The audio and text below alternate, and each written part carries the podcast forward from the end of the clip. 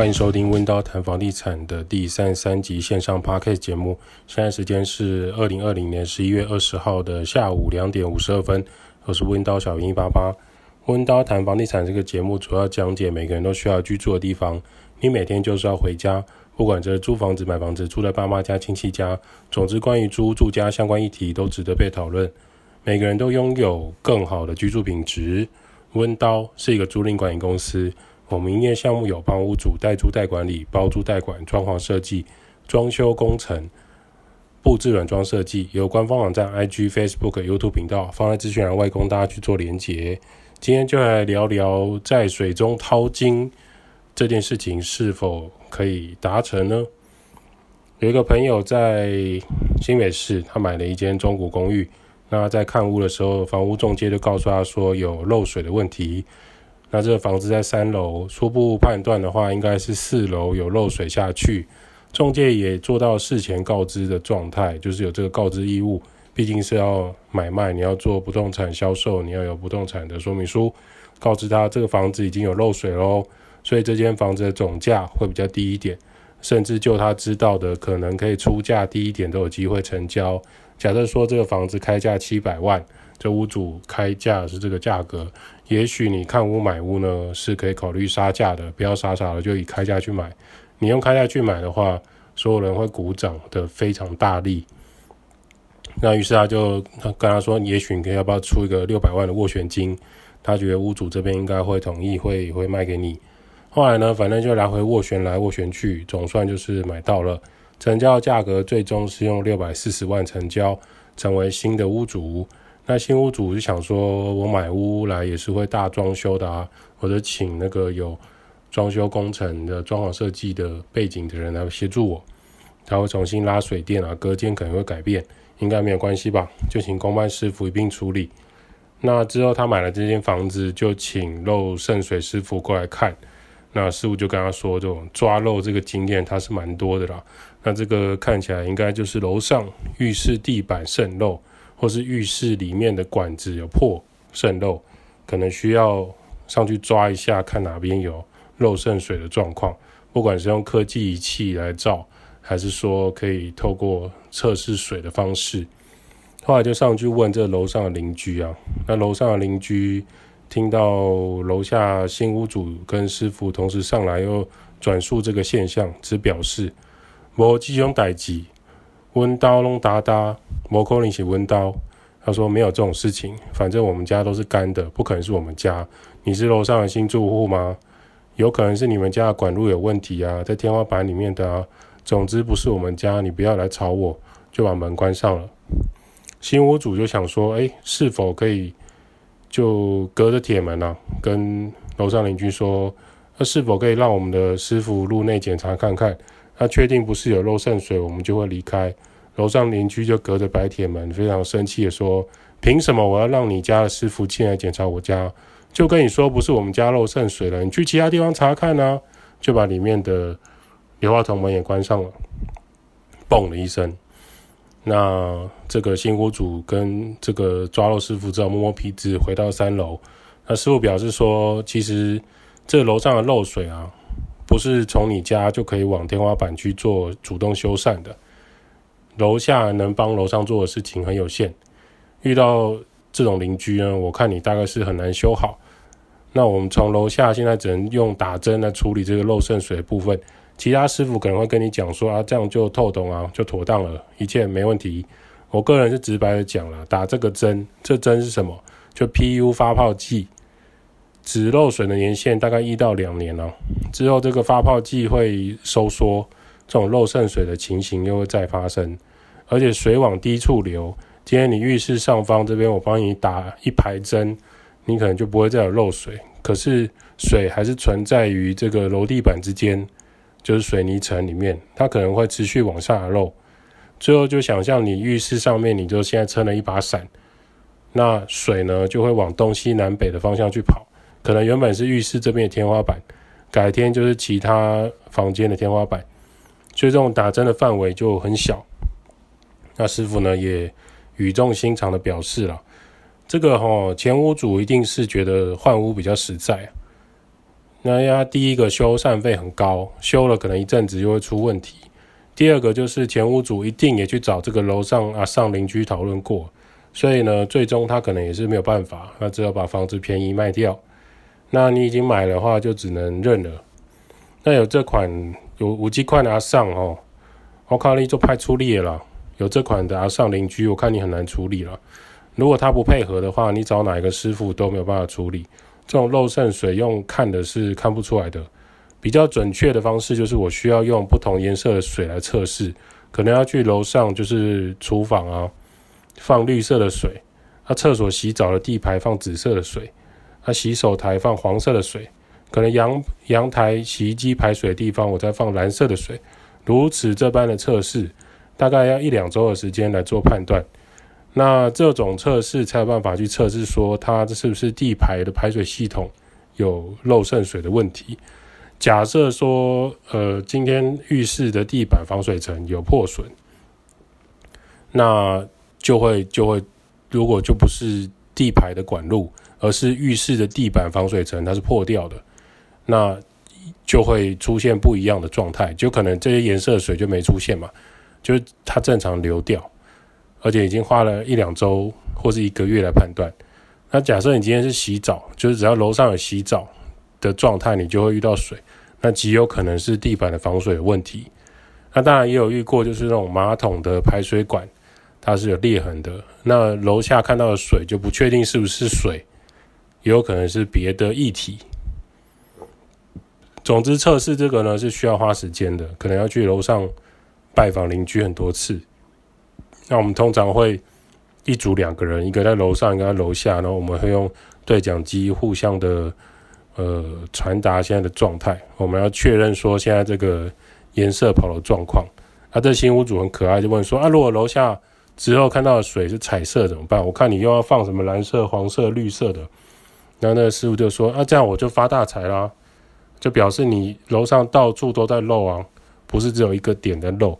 不过我现在初步来看啦，我觉得应该是浴室的地板它防水层可能地震有龟裂吧。看起来不太像是，不太像是那个排水管路。再来，如果说如果我已经查出来，就是楼上的哪一条管路有漏渗水，我问你一个问题：你觉得这样楼上阿上愿意打掉地砖，重新更换管路吗？重新做那个厕所吗？这笔工程款项费用理论上啊是楼上要出，你觉得这个阿上会出吗？简单来说，上一个屋主一定是觉得搞不定楼上的住户，他才想要算了算了，干脆便宜卖掉。所以呢，目前我的抓漏水专业是派不上用场了。如果你搞定楼上阿上，再过来找我吧。然后这个师傅就离开。那这新屋主后来也有来询问我们的看法。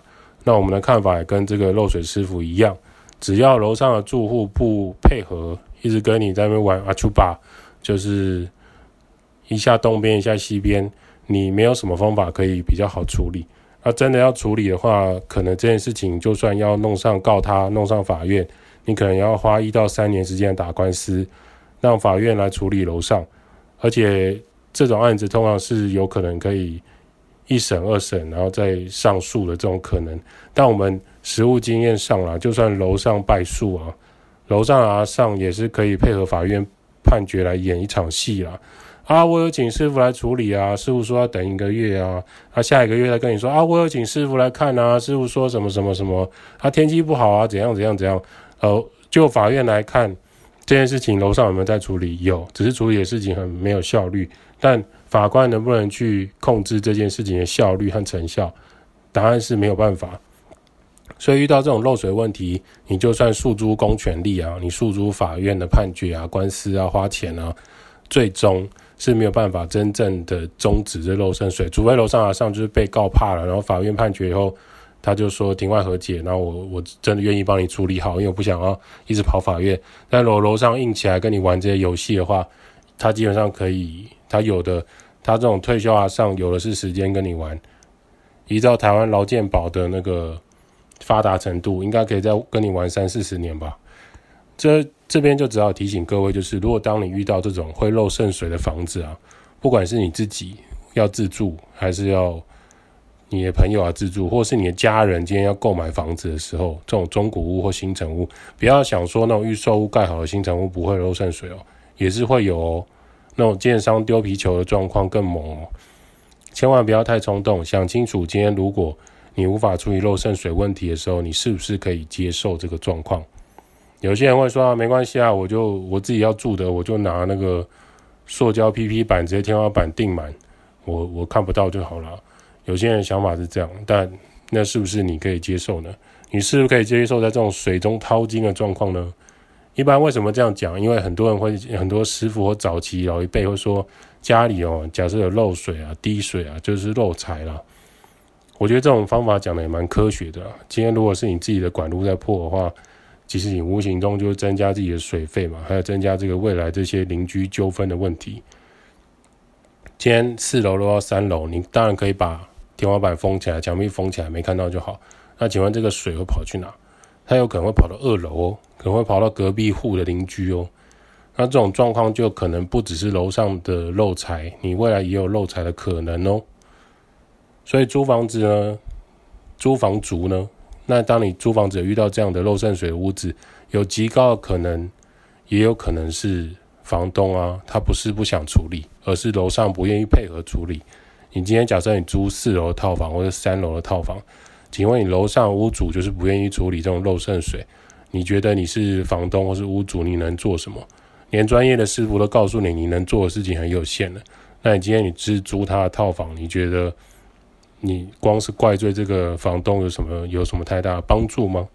当然，你如果今天住在公寓的五楼啊，楼上是顶楼，没有加盖，当然现在。台北市跟新北市顶楼没有加盖的房子还是很少啦，所以你今天如果住在公寓五楼，我们先假设楼上的顶楼是没有加盖的，没有人住，是很干净宽敞的一片。那房东呢，不愿意花钱来请师傅修理这个漏水的问题，放任你套房漏里面会漏水漏尿的，那这个就是套房房东的问题。我们之前有遇过一个房子，就是他做好之后。疯狂漏水，一个套房可以有三处需要拿水桶来接的程度，那基本上已经不只是没有漏水的状况，根本就是瀑布了。那屋主、房东不愿意花钱，房客就继续住，那希望可以提早解约搬走。这件事情对后续很多事情都会变得很麻烦。所以，如果你今天租房子遇到这种套房漏水的，如果它不严重，就看你能不能接受。那如果它很严重，我建议租约到期或者是。呃，有生活上的困扰，你的财产有损失，就跟你的房东解约，迅速搬走。因为呃，住在漏水的房子对你来说也是很大的麻烦了。这几天呢，我们有看到一个新闻，还蛮符合这种民间习俗的，我们就来跟大家讨论一下。在嘉义有一个有名的民雄鬼屋，近日呢，有地主啊，就是委托想要出售部分的土地，据说它这个总面积约为三百七十平左右。那开价呢？一坪是三点五万，是土地。那总价大概是一百一千三百万。那因为它出售部分土地啊，其实我还蛮意外的，因为一般来说，台湾出售土地可能不会用坪数来计价。那他用坪数来看的话，就会让你觉得好像很便宜。那据说房仲表示啊，来电很踊跃，很多人对于这个民雄鬼屋的土地很有兴趣。也有从国外现在那个疫情没有办法飞过来的，他直接传讯息啊，或是传简讯来询问的。那民雄鬼屋其实是嘉义早期一个叫刘氏的他们的古厝古早的住家。这间住家曾是嘉南平原第一首富刘荣儒在一九二九年建筑的，是一个三层的建筑。随着这种，那它的那个工法，或者是外观的华丽程度是。中式和西式混合的做法，在台湾当时是很了不起的一个建筑外观，那非常的富丽堂皇跟华丽典雅的的庭院跟建筑。可是呢，就是随着建筑年份已久啊，其刘家的后人已经陆续都搬出来了，加上年久失修啊，没有人照顾，广大的庭院可能是杂草就是丛生了，草都长得很高的那种状况，加上还有一些。观光客可能会翻墙进去，偷偷做拍片啊、YouTube 啊，或者什么各种大学冒险的事情。可是呢，就是这种这种现象，让当地民俗的灵异传说不断的出来，算是网友目前票选全台十大鬼屋的第一名。就是这个明雄鬼屋。那其实是我们帮他证明了，就是嘉义的刘氏古厝。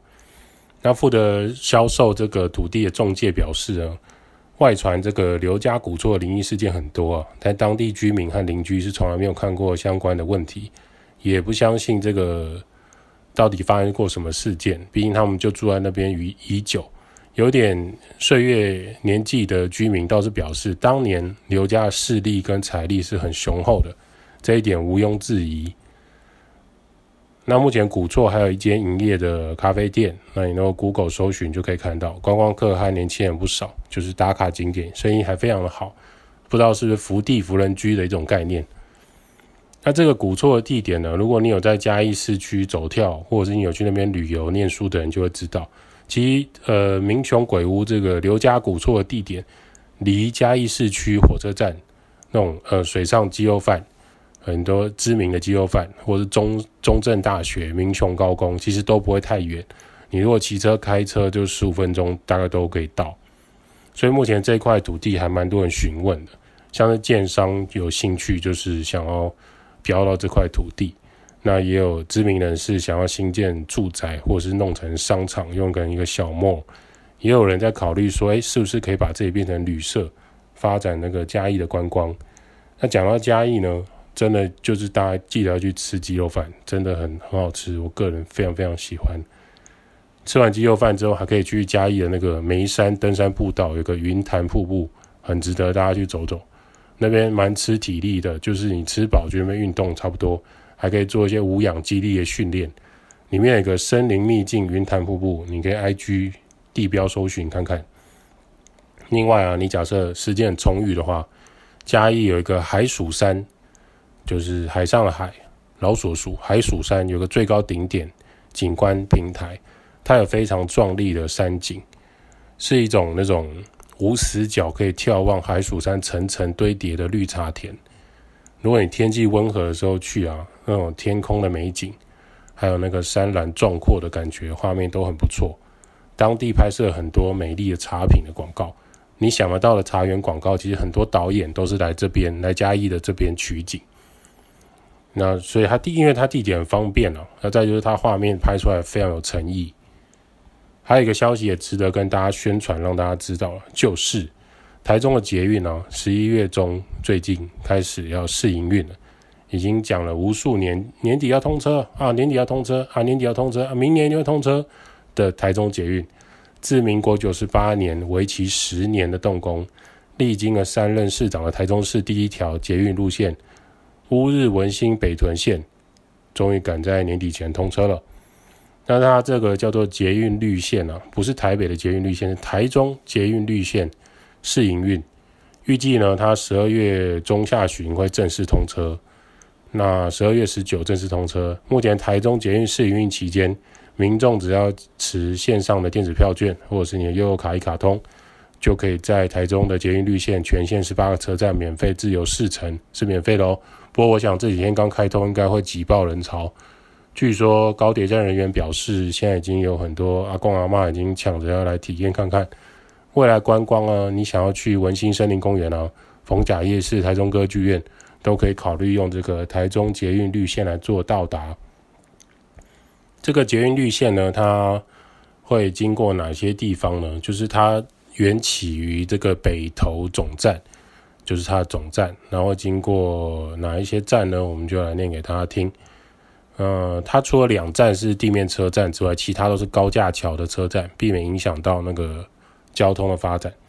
从北到南总共十八个站，站名分别为北屯总站、旧社、松竹、四维国小就二分埔、文心崇德路口、文心中清那边有天津商圈、文华高中、文心樱花站、市政府。水安站、水安宫站、文心森林公园、南屯、南屯就是文心跟五权西路口。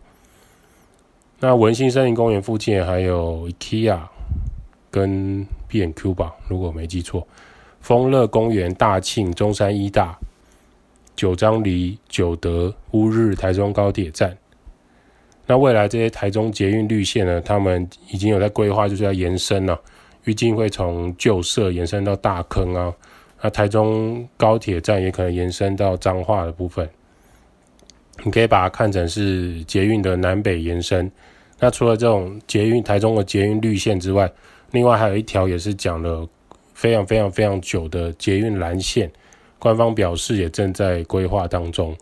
那台中的捷运蓝线未来会从西边会从台中港往东延伸，连接到沙鹿火车站、静宜大学、东海大学、中港转运站、草马市政府、台中火车站。东边会一直到糖厂湖滨公园，总共会有十九个车站，而且会与市府站的台中绿线交汇，形成一个十字路口，也就是新的市政府的那个地方。那为什么捷运呢会带动这个租屋环境和房地产变化？因为这种配合捷运线各车站的周围环境，将会调整沿线的公车路线。然后你如果在那附近，你是有骑脚踏车做变换的，你他们也会增设车站附近的 iBike 定位，还有停车格。台北是 U Bike，台中是 iBike。那增加那种小客车临停位，因为台中的车位真的很难找。还有多元计程车的招呼站，就如果你出了。捷运之后，你是需要转换计程车，他们也会有计程车排班的状态。你不一定要选择那个啦，你也可以搭乘 Uber 啊、台湾大车队、五五六八八之类的。有一些站点啊，附近可能会带动餐饮文化跟商圈的发展。如果是住宅的成长的话，其实应该在捷运宣布要盖之前的那个预定预定出口站附近就已经开始有人划位了。但是之后呢，餐饮文化跟生活机能是很重要的。对租屋族的便利性是很有帮助的。再就是说，你上班通勤，你假设你未来住在租屋住在这个捷运的出口附近，就会有新的选择。那你租屋在家的生活机能和便利性都会提高。如果你未来是住在台中工作的朋友，可以考虑捷运沿线的住处，再也不用锁定就是过去习惯的生活区域，可能只有开车或骑车的选择，你可能多了一点。不一样的看法。那我们目前的观望是说，台中捷运会不会带动租屋市场的变动？我们觉得初步初期前面一两年应该会跟高雄差不多，就是使用率偏低。那未来等到大家开始习惯之后，使用率就会慢慢提升，因为呃不需要塞车，不需要找车位，呃不需要冒了生命危险骑摩托车，可能就会提高捷运的使用率。之后你在台中捷运走路五分钟就到家。这件事情就不会沦为口号或是一种想象而已。毕竟在台中遇到上下班时间拥挤，不管是区间车、公车，都是会遇到这样的状态。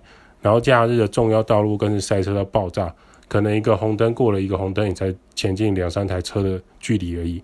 停车位更是一位难求。你如果是在商圈的正中心的话，你基本上要以放射状的去找停车位，路边停车位之外，再找收费的停车停车塔。这个现象渴望未来可以被处理。假设你今天搭车到台中乌日高铁站啊，以往啊，你可能是从高铁站，你可能要搭乘大众运输工具，像公车，就是你才可以做变换，或是说你从高铁直接搭区间就可以往火车站方向，还可以往海线的方向。那你在未来以前不同的时候，就是差别在于你以前赶时间，你只能跳上计程车，之后如果你时间算好。你从高铁站出来转台中捷运，就可以北上前往市区，同时舒缓一些开车族和机车族的交通问题。那这一节温刀就讲到这边了。我们是代租代管、包租代管、装潢工程、布置设计，有什么想法欢迎五星吹捧起来，我们就会在下一期跟你会分享更多议题喽。